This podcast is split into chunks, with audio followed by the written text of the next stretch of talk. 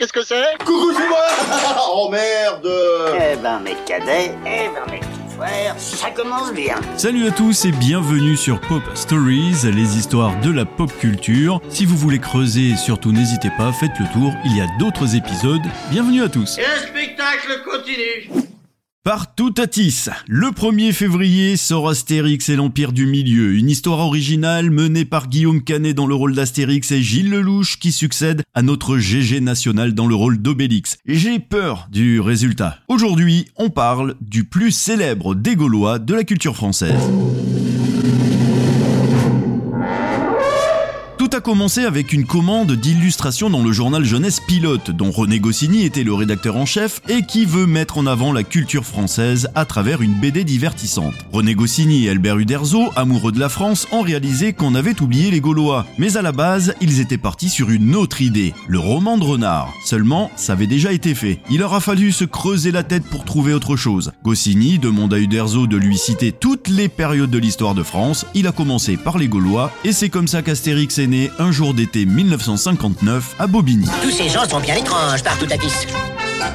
Uderzo, lui, le voyait grand, costaud, héroïque. Goscinny voyait plutôt un petit bonhomme. Il rappelle Goscinny lors d'un passage sur le plateau de Bernard Pivot et lui dit qu'il aura, du coup, un copain très fort. Goscinny ajoute qu'il en fera un livreur de menhir, et c'est comme ça qu'Obélix a vu le jour.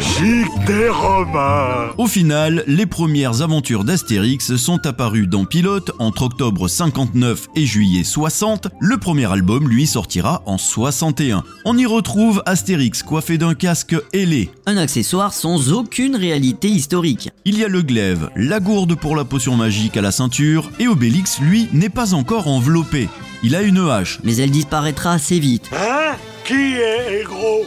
Je ne suis pas gros avez compris Je suis un peu enveloppé, mais je ne suis pas gros Puis arrive le chef à bras raccourcis le bar d'assurance Tourix, qui chante déjà très faux, et le druide Panoramix. Dans la foulée, c'est Pilote tout entier dont Goscinny prend la direction, qui allait s'imposer comme le lieu où se retrouveraient l'espace d'une dizaine d'années à peu près tous les grands noms de la nouvelle génération francophone de la bande dessinée, et la formule commence à s'imposer. Mais la transformation en phénomène de société aura besoin du passage à l'album à partir de 61. Le premier titre est tiré à 10 000 exemplaires. Six ans plus tard, le huitième connaît un premier tirage d'un million deux cent mille exemplaires. Il a été épuisé en deux jours. À l'aube du 21e siècle, l'ensemble des albums vendus de la série, toutes traductions confondues, dépassait déjà les 320 millions. Le succès initial est dû à l'étroite complicité entre les auteurs au sommet de leur force créatrice. Goscinny s'était déjà imposé avec Lucky Luke, et comme étant le meilleur scénariste comique de sa génération, Uderzo, dessinateur au talent varié, lui est capable de passer facilement du réalisme à la caricature. L'un et l'autre sont des perfectionnistes et reconnus dans la profession pour leur sérieux. Astérix, tu es le plus malin d'entre nous, et toi, Obélix, le plus fort. Vous êtes certainement les seuls à pouvoir triompher. Ces fameux Gaulois habitent donc un village peuplé d'irréductibles sur la côte bretonne. Et à ceux qui accusaient Astérix d'être le prototype du nationaliste xénophobe et ultra chauvin, Goscinny s'amusait à rappeler avec le sourire qu'il avait quand même vécu 17 ans en Argentine, 7 ans aux États-Unis et qu'une bonne partie de sa famille avait terminé de façon tragique dans les camps de concentration. Donc il n'a jamais regardé la couleur, la race ou la religion des gens. Parfait. C'est un héros bien français. Astérix est sans doute le mieux placé pour dénoncer les travers des Français justement et toujours avec le sourire. Astérix revisite le fond culturel et les identités des pays voisins, les rend sympathiques, se moque même des clichés les concernant, tout comme ceux sur les Français. Je crois que je vais tout de même boire un petit coup de potion magique. D'après les créateurs, Uderzo et Goscinny, la création d'Astérix aura été très rapide. Pastiche, sans être grinçant, de la société contemporaine. Je vais à Rome le dire à César. Le propre père d'Astérix a même révélé ce qui avait été la naissance des personnages, en particulier les fruits de ses souvenirs d'école, des livres sur l'histoire de France de cette époque. Ces livres ne donnaient donc pas beaucoup de détails sur la période, et c'est ce qui les a encouragés à créer une histoire basée sur cette période peu connue. Avec cette inspiration de l'histoire, Goscinny et Uderzo se sont totalement appuyés sur des bases historiques sérieuses en se documentant régulièrement à chaque projet d'album et en altérant entre reprises de faits réels et interventions comiques. Par exemple, en 52 avant Jesus, Alésia a bien été prise et Vercingétorix a bien déposé les armes. Dans l'album, les deux reprennent ces éléments en changeant une chose. Vercingétorix dépose les armes sur les pieds de César et non aux pieds. Allez, Jules, là-bas Oui. Ce sont autant d'anecdotes qui alternent entre le réel et l'imaginaire fantaisiste pour romancer la bande dessinée. D'autres vérités historiques apparaissent, les Romains qui vont au bain, les combats des gladiateurs, la reine Cléopâtre et les grands banquets. En revanche, Astérix et Obélix, eux, n'ont jamais existé. Épreuve réussie. Passons à la suivante. Lorsque Goscinny et Uderzo ont créé Astérix, ils ont décidé de lui donner un nom qui sonnait comme un cri de guerre gaulois. C'est pourquoi ils ont choisi Astérix, un nom qui est également un jeu de mots sur le mot astérisque, qui est souvent utilisé pour marquer des notes en bas des pages.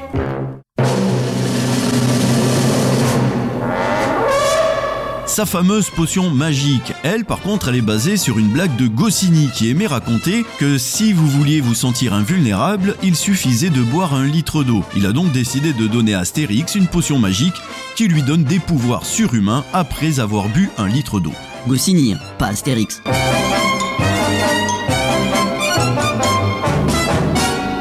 Au personnage de Panoramix, le fameux druide, lui, il est basé sur Uderzo, qui était très calme, et Goscinny a décidé de lui donner le rôle de druide pour donner un petit peu de calme à l'histoire.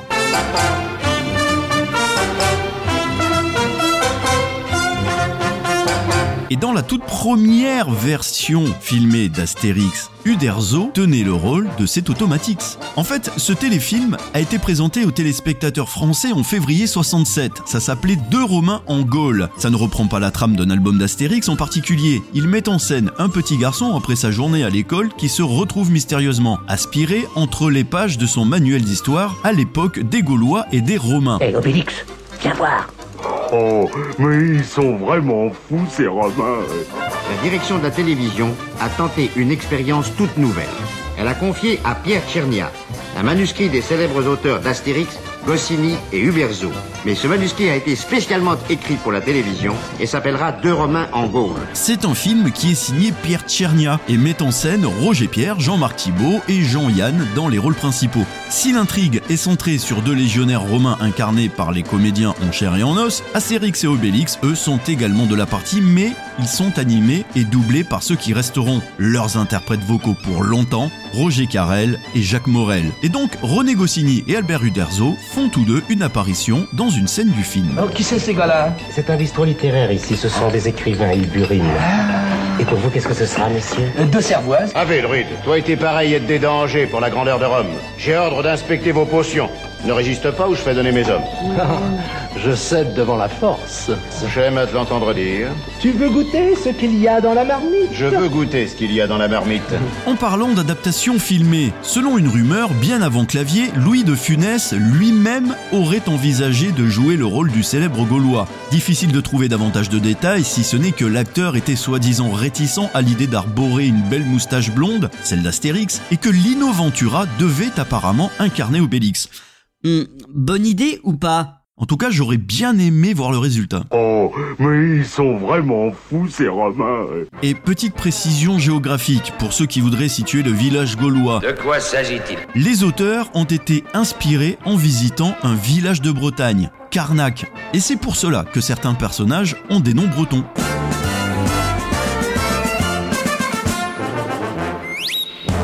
Nous sommes en 50 avant Jésus-Christ. Toute la Gaule est occupée par les Romains. Toute Non Un village peuplé d'irréductibles Gaulois résiste encore et toujours à l'envahisseur. Et oui, c'est la fameuse introduction qui apparaît dans toutes les bandes dessinées d'Astérix et Obélix et qui raconte l'intrigue même de leurs aventures. Le but des auteurs initialement était de proposer une bande dessinée à finalité comique mais jouant sur un ressort emprunté à la culture nationale. Les aventures d'Astérix le Gaulois, jugées a priori secondaires par rapport aux séries aventurières proposées par Pilote à l'époque, allaient finalement s'imposer comme étant la série phare. C'est quoi cette lueur à l'horizon numéro 10 Les lumières du port d'Alexandrie. font naufrager les papillons de ma jeunesse. Barracuda. À ce moment-là, la rencontre avec la société française s'est faite sur un jeu subtil avec les références à la culture scolaire nationale, dont Goscinny, longtemps expatrié, était un pur produit, mais aussi sur son génie propre, jamais à court de situations et de formules aptes à susciter le rire.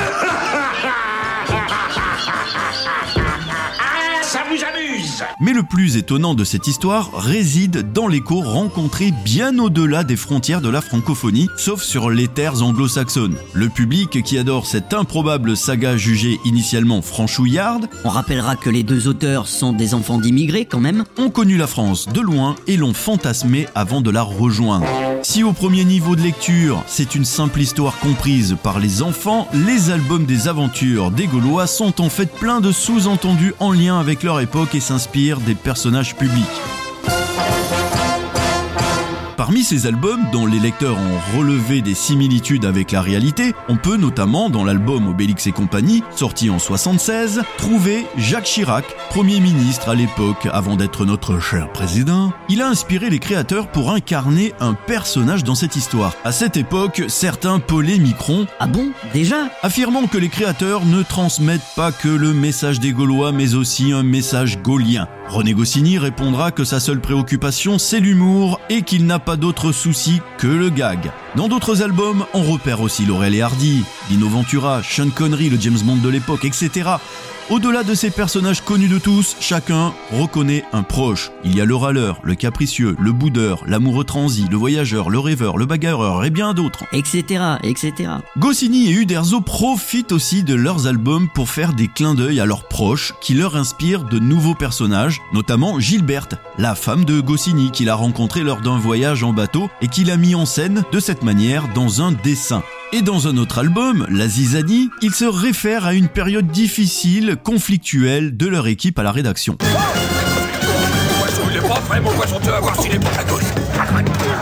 La série Astérix et Obélix est sans aucun doute l'une des séries dans lesquelles vous trouverez le plus de personnages. Bien sûr, il y a deux personnages principaux, ceux qui donnent le nom à l'histoire. Mais d'autres le font aussi, même si ce n'est pas toujours le cas. Il y a aussi les secondaires et les récurrents, ou bien avec des petits rôles. Forcément, Astérix, c'est l'un des protagonistes. C'est un petit guerrier gaulois, intelligent, rusé et très perspicace. On pourrait même dire que c'est lui qui est la tête, puisque c'est lui qui élabore les plans et dirige le groupe de Gaulois quand c'est nécessaire.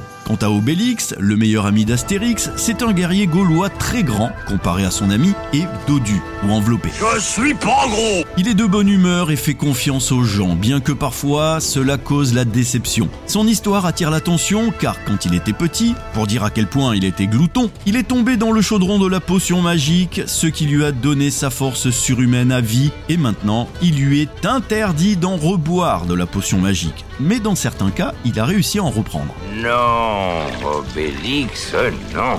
Les effets de la potion sont permanents chez toi. Tu sais que tu es tombé dans la marmite quand tu étais petit. Tu es tombé dans la marmite quand t'étais petit. Et Obélix est toujours accompagné par son tout petit Idéfix. Ce n'est pas vraiment une personne mais un chien. Plus précisément, le chien d'Obélix, au début de la série, n'existait pas. Mais dans le tour de Gaulle, Idéfix commence à suivre les héros qui ignorent sa présence jusqu'à la fin et finalement, il l'adopte.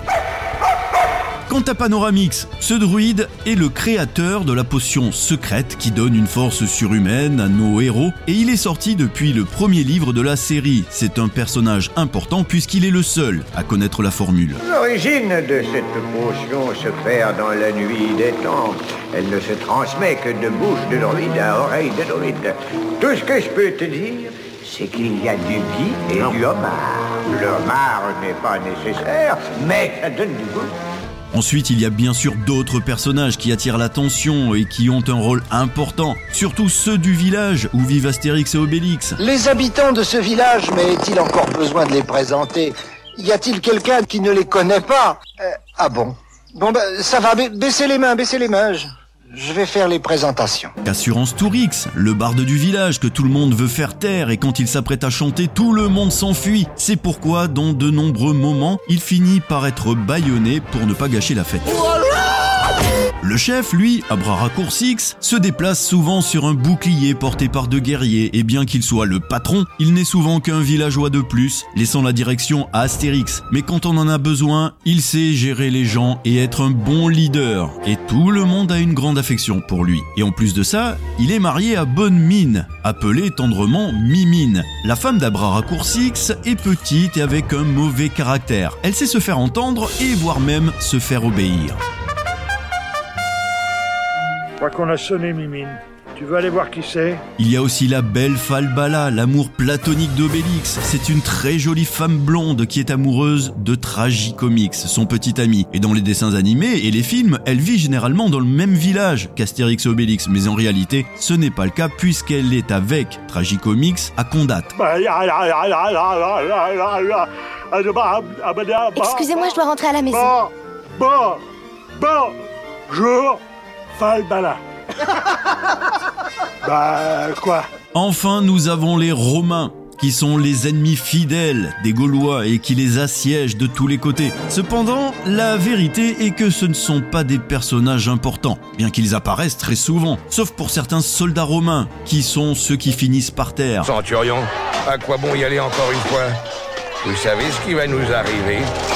Ces types-là sont pas humains. Et parmi les Romains célèbres, nous avons bien sûr Jules César, le principal méchant. Allez, Jules Il y a aussi Bonus Caius, le ceinturion du camp romain dans le Tour de Gaulle d'Astérix. Il y a aussi le devin et bien d'autres. Et toutes ces histoires, au total, ce sont des centaines de millions d'albums vendus à travers le monde depuis la création de ce mythe national. Et au fur et à mesure, le personnage prend son indépendance. Il est façonné, tout comme les autres, chaque villageois a une moustache fournie, un prénom imaginatif terminant en X, Astérix, on le reconnaît facilement bien sûr à travers le monde. Parmi tous les personnages emblématiques, il est reconnaissable. Avec son casque ailé, une crinière blonde, un caractère de gouailleur, Astérix est là Oui, ça vient d'une chansonnette de Plastique Bertrand qui trotte dans toutes les têtes des soldats romains. Astérix est là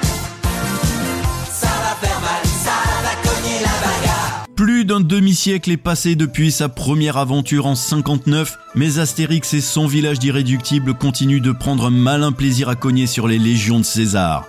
Une trentaine d'albums au compteur, des films et des jeux vidéo à son nom, et même un parc d'attractions. À plus de 60 ans, le petit Gaulois n'a pas pris une ride. Ce personnage râleur et brave suscite toujours l'admiration du public. C'est vrai que des Goths aux gladiateurs, en passant par les Helvètes et les Vikings, chacune de ses aventures lui fait rencontrer de nouveaux peuples avec leurs us et coutumes, sans oublier bien sûr les véritables personnalités historiques qu'il côtoie, comme la reine d'Égypte, Cléopâtre, le chef celte, Ou le général romain Scipion l'Africain. Mais il se heurte surtout au machiavélique Jules César, qui met tout en œuvre pour faire main basse sur le village d'irréductibles. Et par Jupiter, je vous le dis, ils finiront dans le ventre des lions du cirque Les running gags comiques et les péripéties burlesques font de ce livre une référence dans l'univers de la bande dessinée. Goscinny renoue avec l'espièglerie intellectuelle du personnage. L'humour rétro fonctionne toujours aussi bien et cette immersion dans la Légion romaine exploite une autre facette de l'occupant.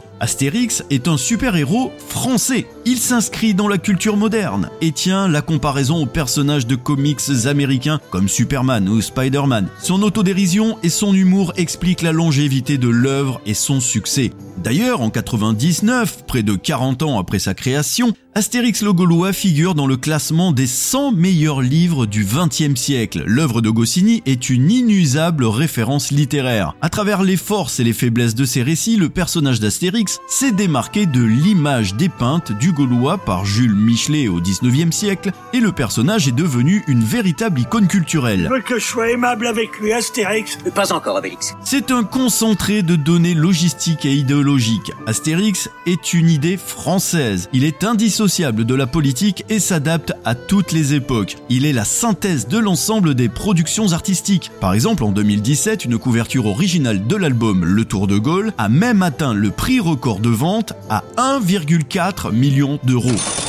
C'est énorme. Le 7e art s'est vite intéressé forcément aux personnages. Une dizaine de films au compteur et avec les plus grands réalisateurs pour lui donner vie, de Claude Zidi à Alexandre Astier en passant par Alain Chabat. Le jeu vidéo également s'en est emparé, il y a en tout une quarantaine d'aventures depuis 83 et c'est vrai qu'il est l'incarnation de notre pays dans ses bons comme ses mauvais côtés. Astérix c'est l'image de toute une culture qui évolue avec son temps et avec ses artistes. C'est quand même plus de 60 ans de règne sur la bande dessinée et plus de 30 ans de domination sur les En 2019, le parc Astérix a lui battu un nouveau record de fréquentation avec 2,3 millions de visiteurs. On parlait de cinéma. Saviez-vous que Gérard Jugnot a travaillé sur le projet Astérix en Hispanie, mais au final, pour rien?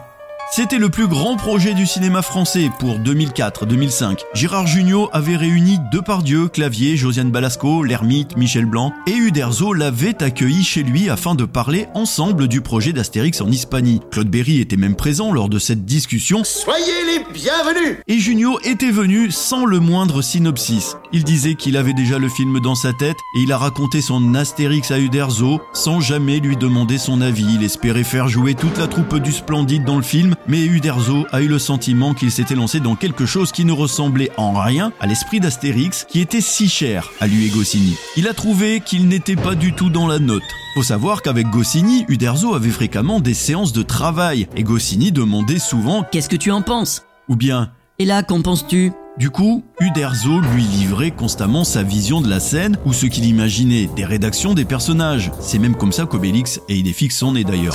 peu importe, je suis Bon, au final, Junio ne devrait pas être mécontent de ce refus, car le fait de vouloir réunir ses amis sur grand écran une nouvelle fois lui a donné l'envie de tourner le troisième film des bronzés, qui n'a pas si mal marché au final, mais qui divise beaucoup. Immangeable, dégoûtant, Concernant cette histoire, faut savoir qu'il y a un autre son de cloche. Malgré les 14,5 millions d'entrées en France de Mission Cléopâtre par Alain Chabat, le dessinateur des Irréductibles Gaulois n'avait pas apprécié son humour ni les numéros de Jamel Debbouze, alors que Chabat, en dehors d'Alexandre Astier, il n'y a pas plus fan. Il affirmait vouloir respecter l'œuvre tout en y mettant sa touche, et on y sent bien ses influences cinématographiques, notamment celles de Zucker et Zucker, qui ont fait entre autres Y un pilote dans l'avion, et on y retrouve leur amour de l'humour absurde. Mais apparemment ça n'a pas plu à Uderzo.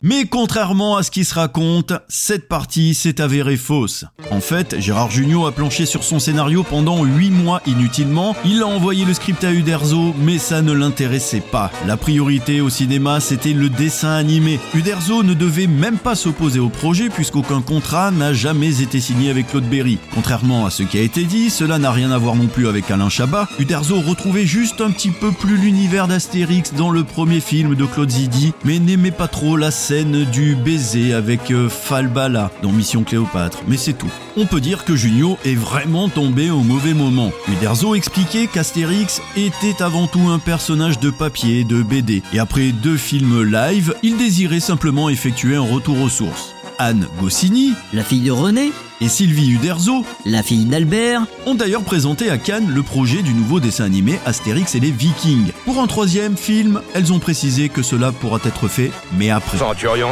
à quoi bon y aller encore une fois? En ce qui concerne les adaptations ciné, il y a eu quelques erreurs dans Astérix et Obélix contre César, mais ça n'a pas empêché d'avoir la véritable BD en live sur grand écran et dans son genre, c'était bien réussi, malgré Clavier qui faisait son jacouille car il sortait des visiteurs. Tige Obélix Bouge-toi Comprends rien. Obélix. Oh non, non, des gros lissards maintenant. Obélix. Oh, la ferme. Obélix. Oh, mais... Niveau erreur, il y a par exemple Caius Bonus, joué par Jean-Pierre Castaldi, oui oui, qui est bel et bien le papa de Benji, Castaldi. J'avais des ordres Mais il tape trop fort, mes hommes, ils en peuvent plus. Il va retenir ses coups, j'ai promis, hein, Obélix. Je garantis rien, mais je vais essayer. Qui dit que la potion magique dure environ 20 minutes, alors que dans la BD, elle dure beaucoup plus longtemps.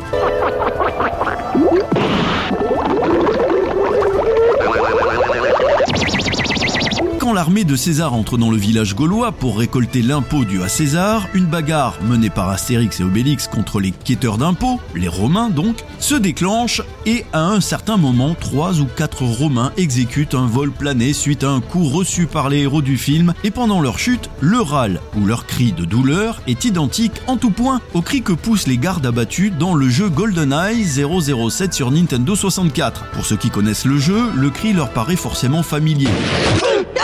Par contre, je ne sais pas si ce clin d'œil est intentionnel. Alors les enfants, on s'énerve pas, on les aborde, on les égorge, on les étripe, on les massacre et on les coule. La routine habituelle quoi. Depuis le premier Astérix live action, comme on dit au cinéma, celui qui a le mieux marché et qui est véritablement cultissime, c'est Mission Cléopâtre, réalisé par un nul, mais qui ne l'est pas, loin de là. Camarades, sommes-nous revenus au temps des pharaons? À trimer Sous les coups de fouet Et pour qui? Pour César. Qu'il aille se le faire construire à Rome, son palais. Chacun chez soi et les hippopotames seront bien gardés. On vous exploite. On vous crève à la tâche. Et franchement, voilà. Réalisé par Alain Chabat et produit par Claude Berry, ils apparaissent d'ailleurs tous les deux dans le film. Chabat en César et Berry incarne le portraitiste de la reine Cléopâtre. Le film est adapté de l'album Astérix et Cléopâtre et Claude Berry trouvait que c'était un des albums les plus cinématographiques. Chabat lui adore tous les albums, mais celui-là permettait en plus d'offrir à Jamel un rôle sur mesure. Et oui, c'était une des raisons de sa décision. Cléopâtre m'a demandé de construire un palais pour César? Ici, sur tout ce terrain. De là à de là. Faut savoir que ce film est aussi le plus gros budget pour un film français. Le budget s'élève à 50,3 millions d'euros. Et c'est le record pour un film français. En parlant de chiffres, le film a mobilisé 500 ouvriers pour les décors marocains, 2000 figurants, plus de 11 km de tissu pour les costumes, 5000 sandales, une douzaine de perruques pour Monica Bellucci et 1500 pour les autres rôles. Va numéro bis, construis ce palais, tu as trois mois. Trois mois, mais oui, trois mois, par- euh, euh, avec combien de temps de retard? Mais Chabat n'a pas été le seul derrière la caméra. Faut savoir que Luc Besson est venu faire un coucou. Il a demandé s'il pouvait passer un jour parce que ça le faisait marrer de prendre une caméra pendant que Chabat tournait. Il lui a demandé quand est-ce qu'il voulait venir. Chabat lui a répondu de venir le jour où c'était le plus compliqué. Luc Besson a donc fait des plans mortels lors du chantier pour construire le palais de Cléopâtre. C'est trop calme. J'aime pas trop beaucoup ça. Je préfère quand c'est un, un peu trop plus moins calme.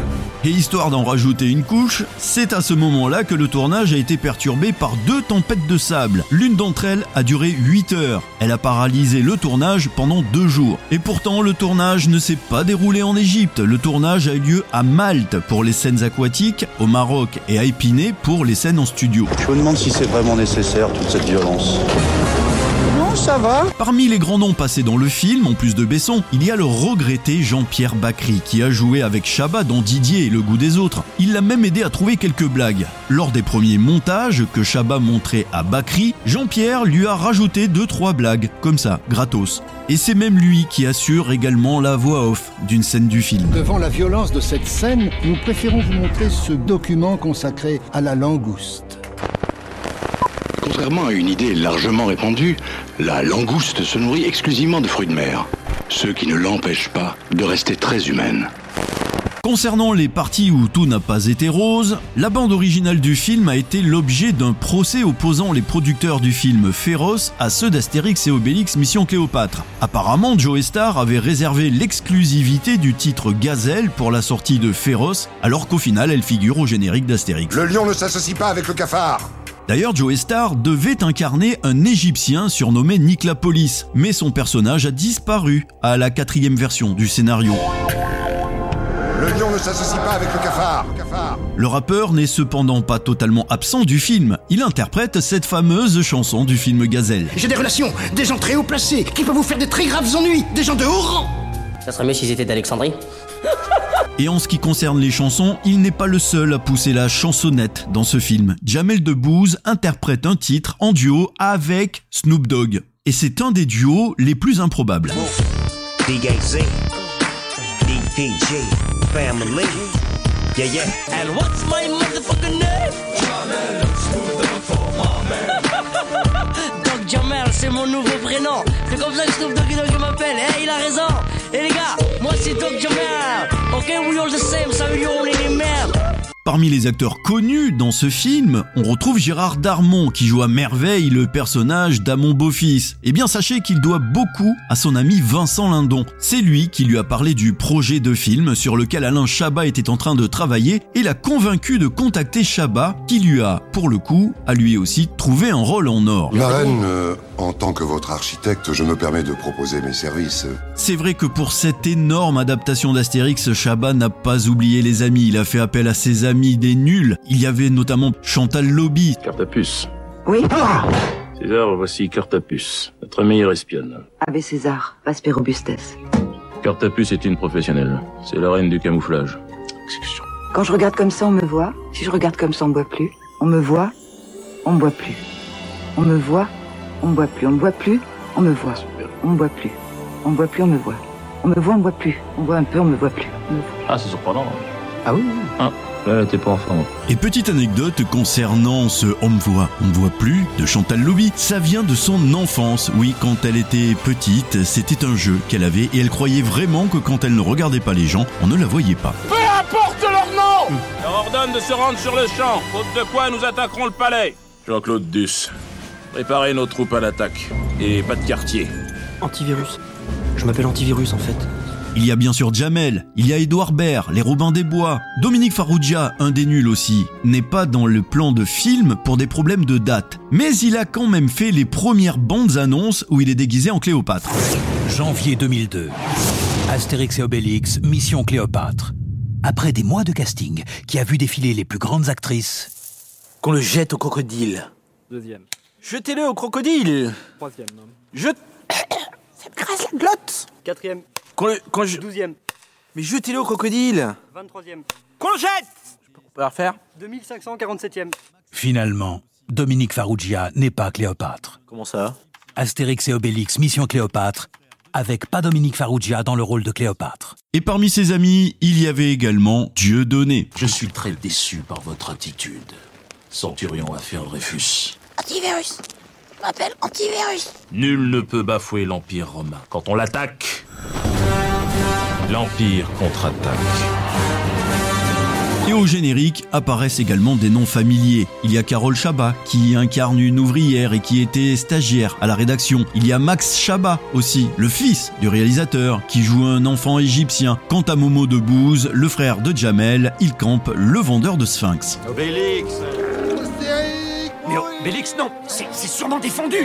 Oh Descends tout de suite. Descends, tu es ridicule. Oh Oh Oh Vous êtes tout petit en bas. Mais ne dis pas n'importe quoi. Descends de ce sphinx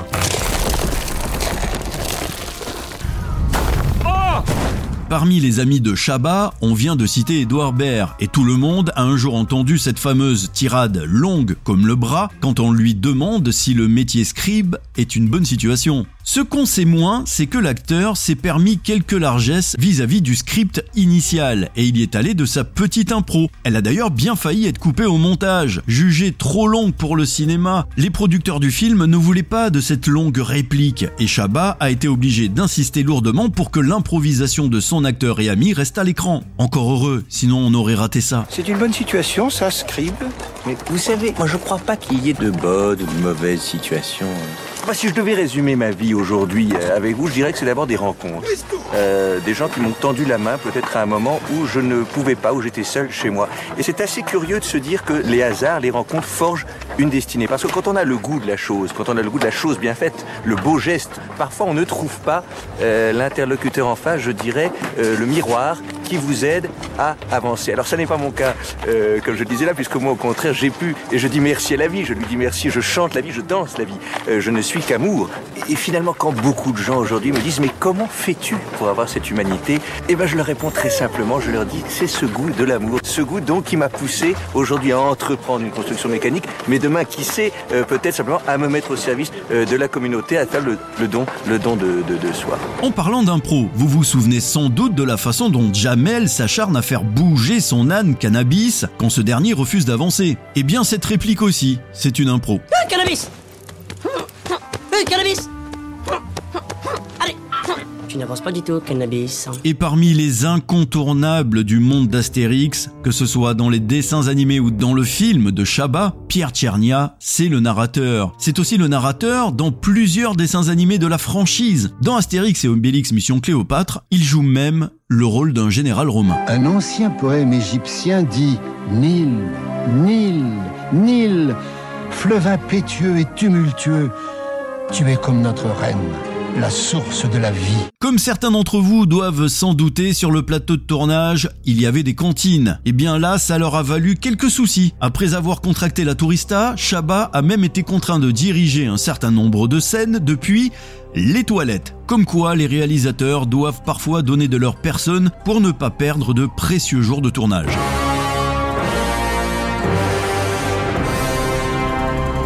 Et si parmi vous il y a des champollions en herbe ou si vous êtes égyptologue, on ne vous apprendra rien en vous disant qu'un certain nombre de clins d'œil ont été glissés dans le film. Dans un des plans, les personnes qui savent déchiffrer les hiéroglyphes pourront lire Si vous pouvez lire ça, vous êtes un égyptologue. Félicitations si c'est votre cas.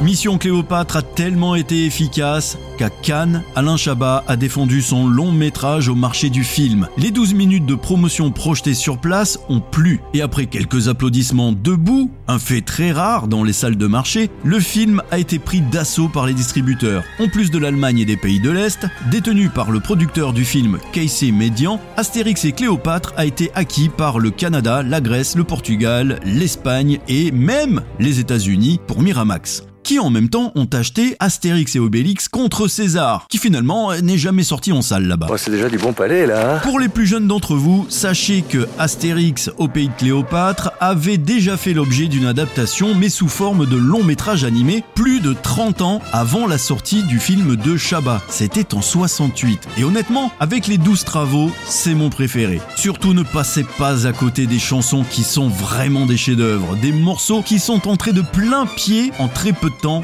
dans la pop culture. Que ce soit la chanson de Cléopâtre dans son bain et son lion qui chante avec elle.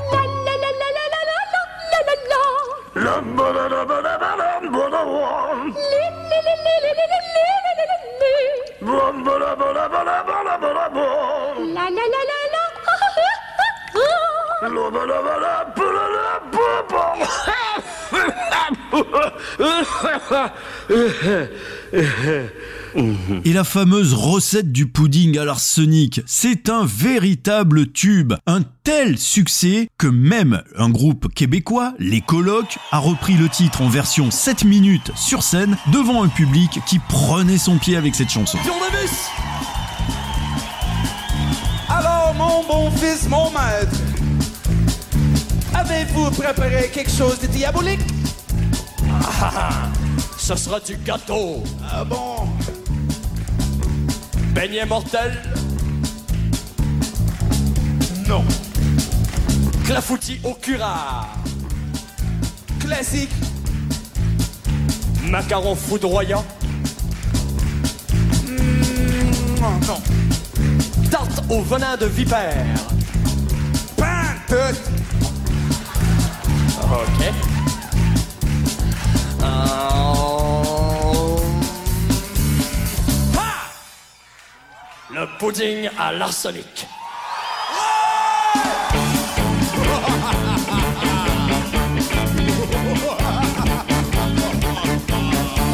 Les douze travaux.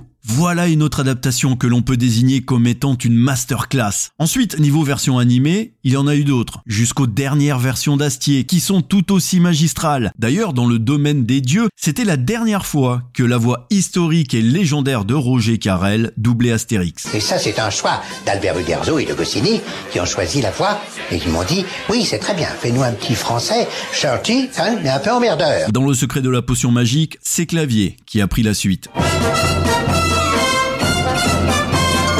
Si vous tendez bien l'oreille dans les versions animées d'Astier, vous entendrez les acteurs de Camelot. Ils sont quasiment tous là hein, pour prêter leur voix aux personnages. Vous avez même droit à une référence de choix. Vous entendrez un Romain dire C'est pas faux lorsqu'ils viennent de balancer Obélix dans les cachots. Si je devais faire le tour de tout ce qu'il y a à dire sur le monde d'Astérix, l'épisode durerait 3 mois. 3 mois. 3 mois. Je vais donc vous épargner ça en finissant avec le meilleur passage de tous les Césars confondus. Et il est interprété par Alain Delon dans l'un des pires Astérix au cinéma. Ce qui est paradoxal. Il fait allusion à une partie de sa filmographie tout en jouant avec le fait que Delon parle de lui à la troisième personne. Ce qui est faux en réalité car cette légende vient du fait qu'il réalisait un film dans lequel bien sûr il jouait dedans et l'intervieweur lui a demandé ce que le Alain Delon réalisateur pensait du Alain Delon comédien. Il s'était donc prêté au jeu en parlant de lui à la troisième personne et on a aussi joué dans cet excellent passage d'Astérix aux Jeux Olympiques. César ne vieillit pas. Il mûrit. Ses cheveux ne blanchissent pas, ils s'illuminent. César est immortel. Pour longtemps. César a tout réussi, tout conquis. C'est un guépard. Un samouraï. Il ne doit rien à personne. Ni au Roku, ni à ses frères, ni, ni au clan des Siciliens. César est de la race des seigneurs. D'ailleurs, le César du meilleur empereur a été décerné à César. Avec moi. Et pour finir, bonne nouvelle, Alain Chabat prépare une série animée d'Astérix pour Netflix en fin d'année. On a hâte de voir ça. Merci d'avoir écouté ce nouvel épisode de Pop Stories, j'espère qu'il vous a plu. N'hésitez pas à faire un tour dans la playlist, il y a d'autres épisodes qui vous attendent. N'hésitez pas non plus à partager, à commenter, à noter, ainsi qu'à vous abonner, vous connaissez la marche à suivre. Et je vous dis à bientôt pour un prochain épisode, d'ici là prenez soin de vous, ciao ciao